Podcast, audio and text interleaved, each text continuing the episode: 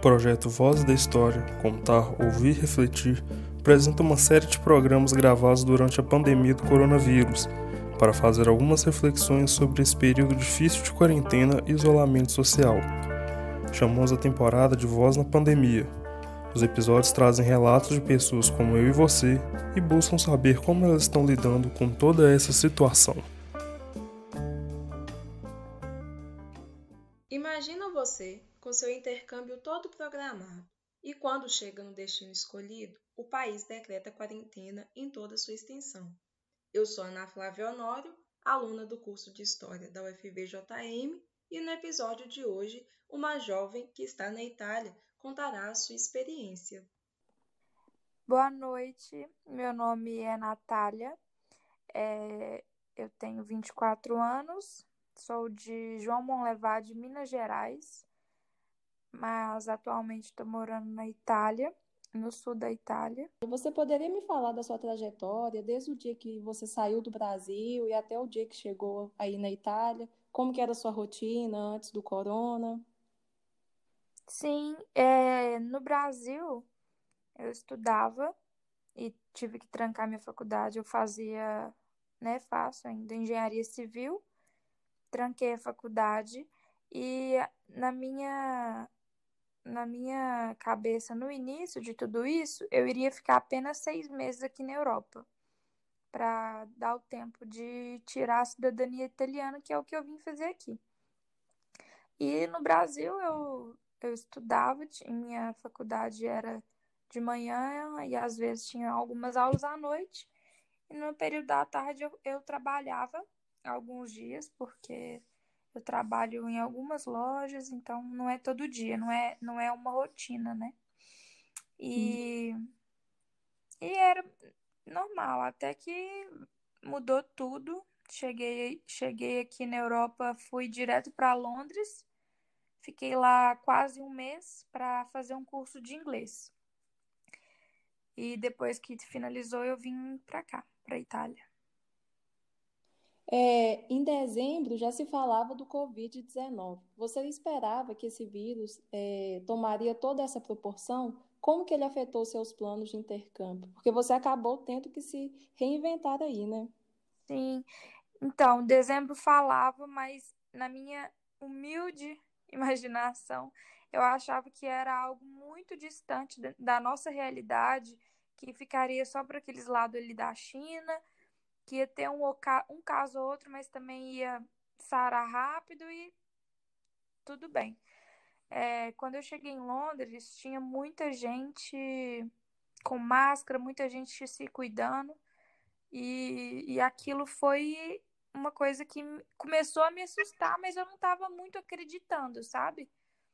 Então, na minha cabeça, eu não achava que, é, que poderia afetar tanto meus planos de, de intercâmbio e de cidadania, né? Mas tudo atrasou no momento presente, já era para eu estar com o documento em mãos, mas vou ter que esperar e provavelmente esse documento só vai sair em outubro. Atrasou muito. É, e quando você chegou aí na Itália, a situação já estava gravada. Você não teve medo, não pensou em desistir, voltar para o Brasil? Pensei, mas esse sonho, é, na verdade, olha só, eu cheguei aqui, não, tá, não tinha decretado quarentena no país, não. Estava muito afetado. Os, os estados no, do norte, as cidades do norte estavam muito afetadas. Você está tava... estado? Ah, é, bem no sul. A cidade é Rivelo. E, e, eu, e eu falei assim: ah, tô indo pro sul lá tá tudo normal, a vida funcionando, nada vai acontecer. E eu realmente fiquei com medo, eu tinha planos de viajar à Itália, conhecer os, os as outros lugares, mas é, não estava com medo, não. No dia que eu cheguei aqui na, na Itália, no dia seguinte eles decretaram lockdown no, no país inteiro. Então, foi tudo fechado, eu não conheci nada, nem a cidade que eu moro é, eu tive a oportunidade de conhecer porque eles não deixavam a gente sair de casa.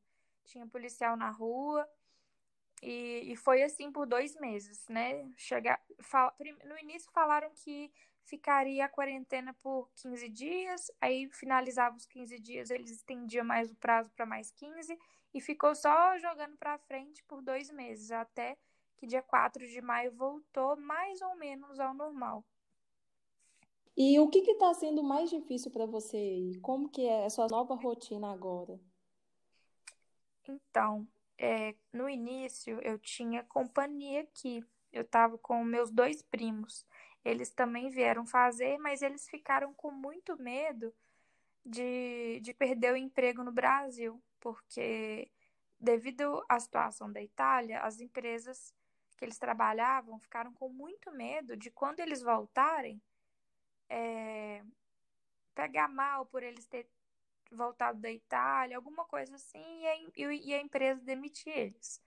Então, eles voltaram é, bem antes do prazo que eles, é, né, que a gente combinou de ficar.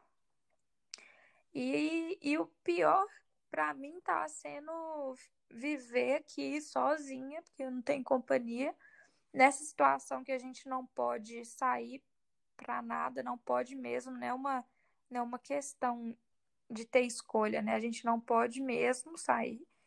E numa língua que eu não domino, e principalmente a cultura do país, que é muito diferente do Brasil, é um choque de realidade, porque a Itália é um país quebrado, é, só que as pessoas, o, o Brasil também é um país quebrado, mas as pessoas no Brasil, elas até ajudam a ficar menos pior, porque as pessoas são bem humoradas, são, são acolhedoras, são gentis. Aqui as pessoas são muito ignorantes, muito mal-humoradas, brigam com você por qualquer coisa. Então, isso para mim tá sendo mais difícil lidar com isso, sabe?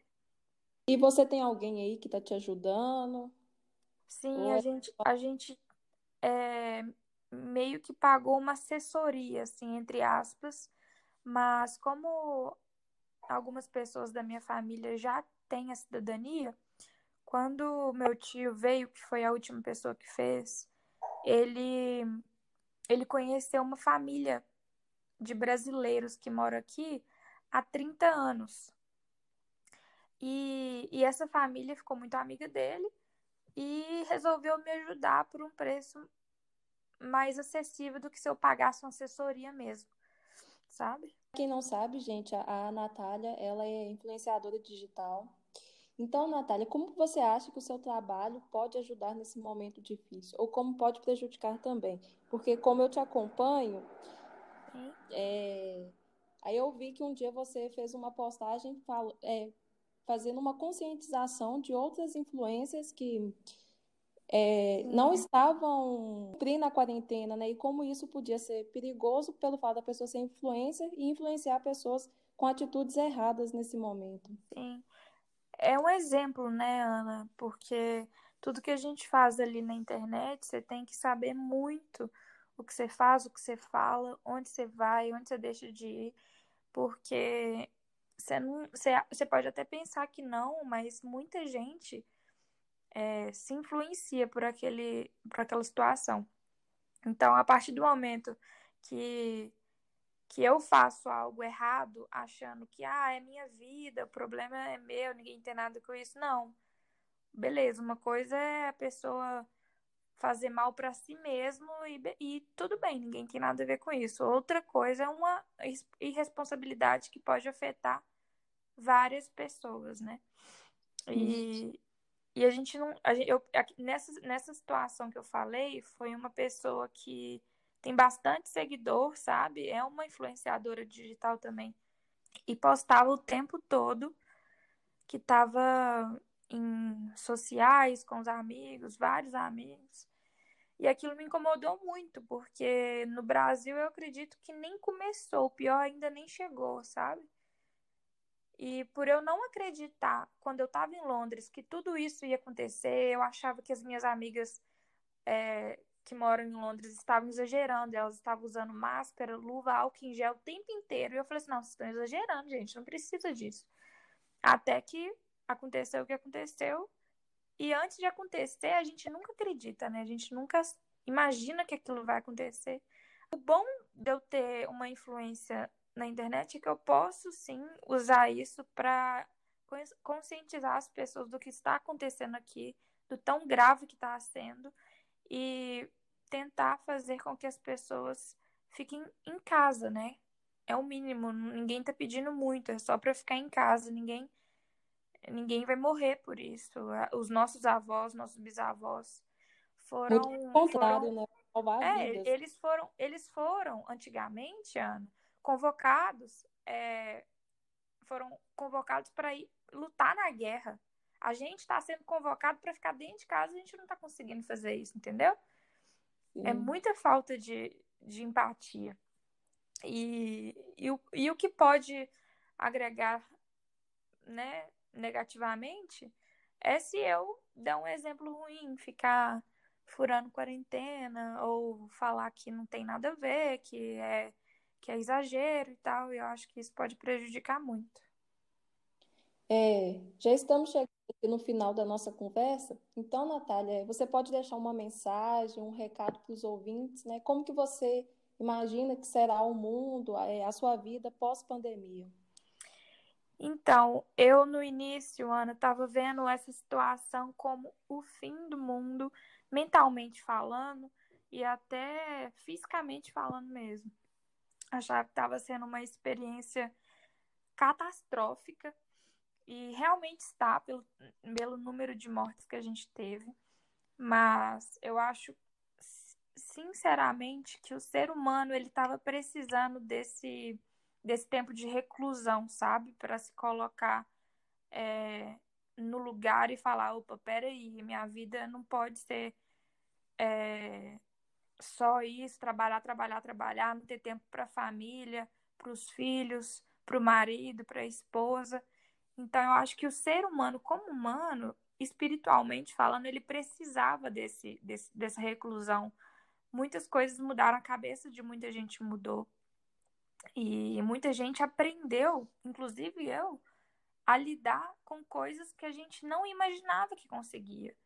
Por exemplo, eu fui obrigada a lidar com a minha solidão, com a minha ansiedade, com, a minha, com as minhas tristezas, com meus próprios fantasmas. Eu tive que lidar com isso sozinha pela minha situação. Então a gente aprende é, numa situação muito difícil a desenvolver sentimentos que a gente não tinha antes e achava que não era capaz de sentir, né? Então eu acho que isso, o desenvolvimento pessoal de cada um, no meu ponto de vista, tá sendo algo algo legal, sabe? No início era muito complicado, o pessoal não sabia muito o que fazer, estava meio perdido, mas ao longo do tempo tá todo mundo meio resiliente assim, já já já aprendendo a a lidar com os fatos. É, em momentos como esse, é importante ouvir o que as pessoas estão passando e saber como elas estão lidando com a situação. Natália, boa sorte para você, para todos nós, na verdade. E muito obrigada por Obrigada, eu, sempre à disposição, viu?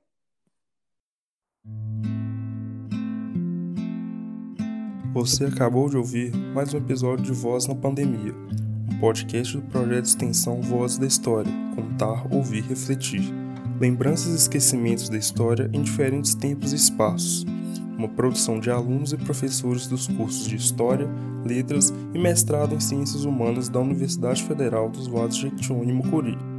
Se você gostou desse programa, compartilhe com seus amigos e fique ligado em novos episódios.